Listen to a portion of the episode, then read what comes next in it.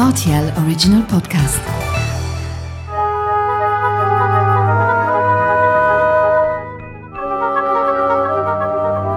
La route des vins du Luxembourg. Bonjour Daniel. Oui, bonjour Mathieu. Je suis ravi d'être là et, et de pouvoir amener un peu, j'allais dire du soleil, il y en a, mais un peu du terroir de Nouvelle-Aquitaine. Mais tout à fait, Daniel Mouti, puisque vous êtes euh, président des producteurs, ou en tout cas vignerons indépendants, de la Nouvelle-Aquitaine. Nouvelle-Aquitaine, oui. Voilà, exactement. Euh, J'ai eu la chance de, de vous rencontrer déjà l'année dernière à l'occasion de ce salon qui se tenait donc euh, également à Lux Expo. Déjà, quel est le bilan que vous tirez de votre venue au Luxembourg euh, l'année dernière? Ah mais il est excellent. Il est excellent. Je- J'allais dire il était temps parce qu'on sortait quand même de ces années compliquées. Avec le Covid, on va pas y revenir, c'est du passé douloureux, donc la, la, vie, la vie a repris. La- En fait, la vie a repris l'an dernier, puisque tous les vignerons qui sont ici, il y en a 35, venus de Nouvelle-Aquitaine, ont retrouvé leurs clients, ont retrouvé un peu d'enthousiasme, ont retrouvé un peu de, de liberté en fait. De pouvoir respirer sans masque, de pouvoir goûter sans retenue, avec toujours quand même les précautions habituelles, puisque on aurait dit que les vignerons indépendants avaient anticipé le dossier, puisque à chaque fois qu'un un visiteur rentre, on lui offre un verre, qui est son verre. On ne le partage pas, on ne le lave pas, il est le sien, il repart avec, enfin bref. C'était déjà un principe de précaution qui était intéressant. Alors je me souviens Daniel l'année dernière ce qui vous avait marqué de manière positive c'était ce nouveau public qui était un public rajeuni, un public euh, finalement assez varié avec des gens, des actifs, euh, dynamiques, euh, curieux. C'est quelque chose que vous aimeriez retrouver cette année j'imagine. Alors c'est quelque chose que j'aimerais retrouver, mais alors je ne suis pas du tout inquiet parce que ça, correspond à une dynamique luxembourgeoise en fait. Quel est le, sujet, moi qui arrive de parcourir ou, qui vais parcourir tous les coins de France? C'est un peu autre chose ici, tous les jeunes cadres euh, dans un pays qui est quand même euh, avec de l'emploi, avec des bons salaires, avec tout ce qu'on sait. Peut-être qu'au départ j'ai choisi euh, de venir implanter le salon des vignerons indépendants de Nouvelle-Aquitaine à Luxembourg, mais pas que pour ça, parce que je savais aussi, je m'étais quand même un peu renseigné, puis je l'ai vite constaté, il y a 18 ans quand même qu'on vient là, que le luxembourgeois, il était gourmand, il était gourmet. Ça veut dire qu'il aimait les bonnes choses, qu'il aimait la gastronomie, que quand le soleil manque, ça arrive quelquefois, on se met à table, euh, qu'il aimait la convivialité, et nous, on était complètement inscrits dans la gastronomie et dans la convivialité. Et c'est sûrement le succès que l'on a ici à ce salon des vignerons indépendants. Alors ces vins de la Nouvelle-Aquitaine vous les présentez de quelle manière? C'est un champ de découverte incroyable parce que d'abord, on va re- repositionner la Nouvelle-Aquitaine. C'est le quart de la France, c'est la plus grande région de France. Et la diversité viticole est énorme. Et euh, j'ai j'ai essayé au sein de ce salon d'avoir justement cette grande diversité de la production viticole de, de cette Nouvelle-Aquitaine. Alors, évidemment, il y, a, les régions, il y a les terroirs que chacun défend. euh, les, Bergeracois, les côtes de Duras, les veines du sud, de Jurançon, euh, de d'Irouléguy, de- mais euh, évidemment les Bordeaux. Les Bordeaux qui pèsent lourd dans ce salon, mais pas que. Et donc tous les vignerons qui sont là sont des vrais artisans. Donc ils, ont la passion du terroir et surtout à chaque, endroit, à chaque stand où on va s'arrêter, on va avoir ces terroirs différents. Et il y en a énormément. Et cette richesse de la, des terroirs de Nouvelle-Aquitaine, dont on connaît les raisons, c'est toujours euh, des raisons chaotiques au niveau, au euh, géologie. C'est toujours des régions où il y a beaucoup de fleuves, la Garonne, la Dordogne, la Dour, etc. Les fleuves ont, ont creusé des vallées, ont créé des coteaux, ont amené des, des alluvions et tout ça, ça fait toute la diversité du sol. Parce que le terroir, c'est le sol. Alors, il y a quand même, si on voulait se projeter sur l'avenir et les, années passées, il y a un constat qu'on ne peut pas négliger. C'est quand même, il y a du réchauffement climatique, mais nous, il nous fait pas peur. hein. Parce que moi, faire des vins dans mes terroirs du, Bordelais qui sont un peu chaleureux, un peu sudistes, euh, peu solaires, hein, en fait, ça nous va bien parce que on n'a pas envie de vin austère, etc., etc. Donc, aujourd'hui, on est bien parce que les, étés qu'on vient de passer nous ont apporté justement cette, euh, euh, chaleur, euh, ces vins qui n'ont pas besoin d'attendre des décennies pour, se faire plaisir, etc., etc. je, crois qu'on n'a jamais fait d'aussi bon vin et de, de vin aussi accessible qu'aujourd'hui avec effectivement, alors c'est pas facile à dire en ce moment, avec un rapport qualité-prix qui est excellent, puisqu'il n'y a pas besoin d'un gros budget pour venir ici se faire plaisir au salon de Lu- Luxembourg. Ceci dit, si on a envie de quelques grands vins, il y en a. Je crois qu'il y a 9 stands de Pomerol sur les 35 présents. Des grands crus, il y a de tout. Et justement, le bonheur est partout.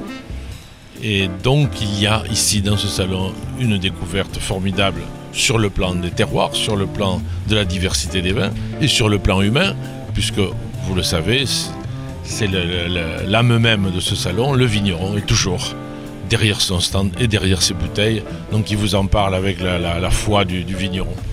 Ces vins de la Nouvelle-Aquitaine euh, ont souvent eu l'image par le passé d'être des vins qui étaient aboutis à partir d'un certain nombre d'années euh, en cave. Est-ce que euh, ces vins, on les vinifie déjà de la même manière qu'il y a 20 ans? Est-ce qu'on a un produit qui est plus abouti plus rapidement? Quelle est votre vision des choses? Ça qu'il y a une évolution, c'est sûr. Si je repense au vin de mon grand-père, c'était autre chose. Il n'y avait aucune technologie, il n'y avait aucune technique. Allez, un exemple, on ne savait pas séparer le grain de la rafle. La rafle n'a que du raisin. La rafle, quand on l'a fait macérer pendant trois semaines dans une cuve, ça n'amène que de l'amertume, de la verdeur, du végétal, tout ce qu'on n'aime pas. On n'avait pas le choix, on ne savait pas le faire. Aujourd'hui, dans les cuves de fermentation, dans les cuves de macération, quelquefois je, je vais jusqu'à utiliser le mot d'infusion, on n'a que le grain entier parfait qui passe sur une table de tri. Si, on, prenait une loupe, on dirait des, des de grains de caviar. Ça, on sait le faire, on ne savait pas le faire avant.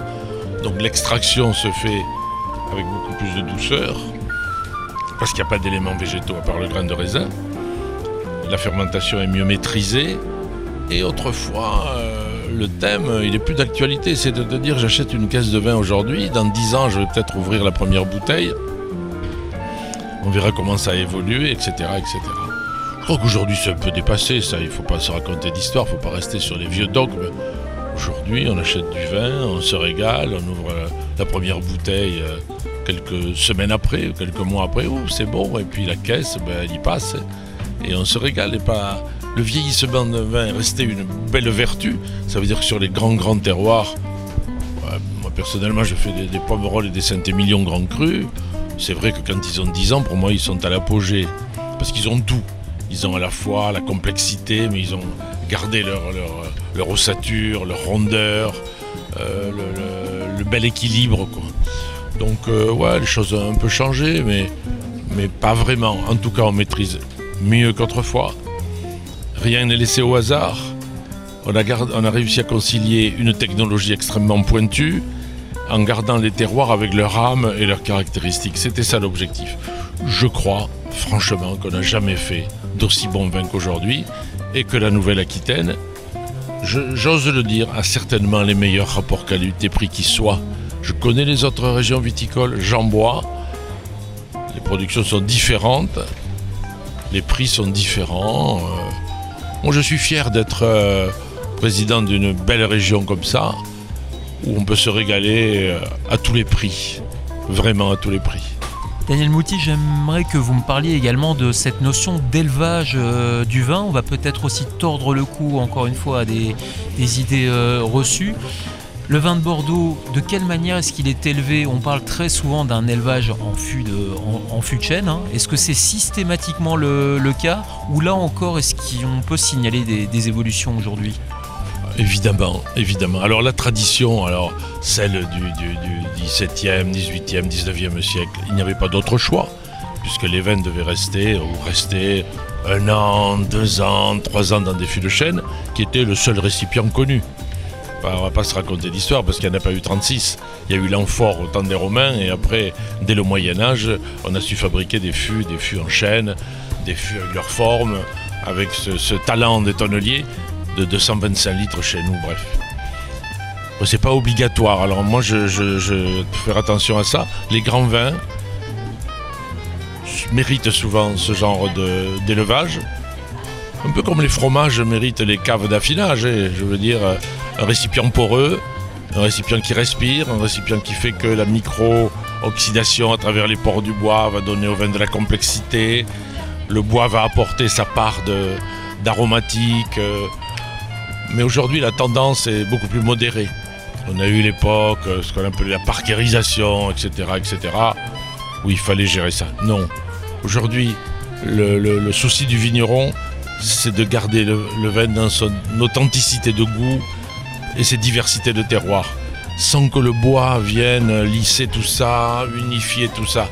On, est amoureux de nos terroirs, on veut les garder. Alors évidemment, chez moi, Pomerol, je ne me pose pas de questions, j'élève pendant un an et demi mes vins en fût de chêne. Mais pas que des fûts neufs. On a tempéré. Les, fûts, on les garde un an, deux ans, trois ans, de sorte que l'impulsion, l'impact du bois neuf soit tempéré et surtout qu'il ne soit pas dominant. Mais bien sûr, la sucrosité que va apporter les chênes, le chêne, l'échange de, à travers la porosité, tout ça, ça fait partie du jeu. Mais je crois qu'aujourd'hui, les vignerons maîtrisent parfaitement ce phénomène et rien rien n'est masqué, n'est coiffé par le bois dominant. On n'a plus envie de ça, c'est plus la tendance. Le fruit, le goût de raisin, ce goût de fruits noirs, très mûr maintenant parce que les vendanges ont aussi avancé que les étés que l'on a nous permettent d'avancer, des- de, vendanger des, vins très mûrs. Ah, ces goûts de fruits noirs, de myrtille, de mûr, euh, de tous ces fruits des bois, c'est formidable. Vous êtes un homme de la terre, hein, Daniel Mouty. Comment est-ce que vous avez vécu euh, cette dernière vendange, donc qui remonte à l'été 2023 À votre niveau, comment vous, vous ressentez le, le produit? Le, le- ce que me disait mon grand-père à l'époque, me disait que c'était le mois d'août qui faisait le goût. Alors il disait en patois, c'était un peu différent. Mais en fait, c'est vrai. Sauf que, combien de temps ça va durer, je sais pas. On parle d'évolution climatique, évidemment qu'on ne peut que la constater. Et nous, les hommes de la Terre, euh, je sais pas, je, vendange 15 jours, voire 3 semaines plus tôt que le faisait mon grand-père, qui est à l'origine de mes, mes domaines. Donc, oui, euh, les mois d'août sont beaux. Celui de 2023, celui de 2022 peut-être encore plus. L'avantage de 2022, c'est qu'ils sortent là maintenant, on va pouvoir les vendre et c'est un vin millésime pour moi magique. 2023, c'est pareil, c'est une année. Elles sont toutes un peu comme ça maintenant. C'est une année où on a la. Pardon d'être aussi direct, où on a la trouille parce que le mildiou attaque, parce que les conditions climatiques tropicales font qu'on est fragilisé.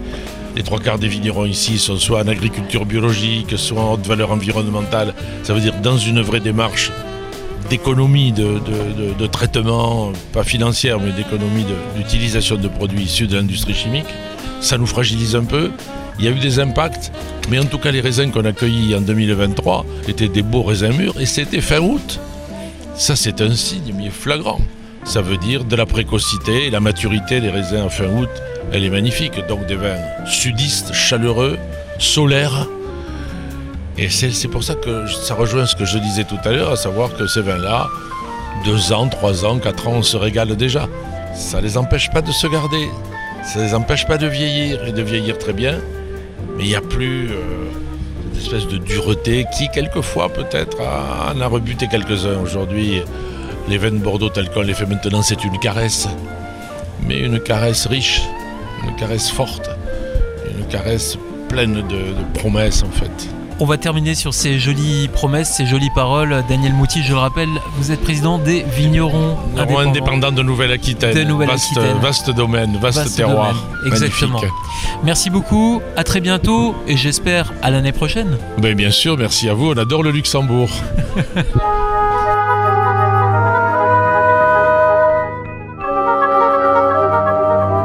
La route des vins du Luxembourg.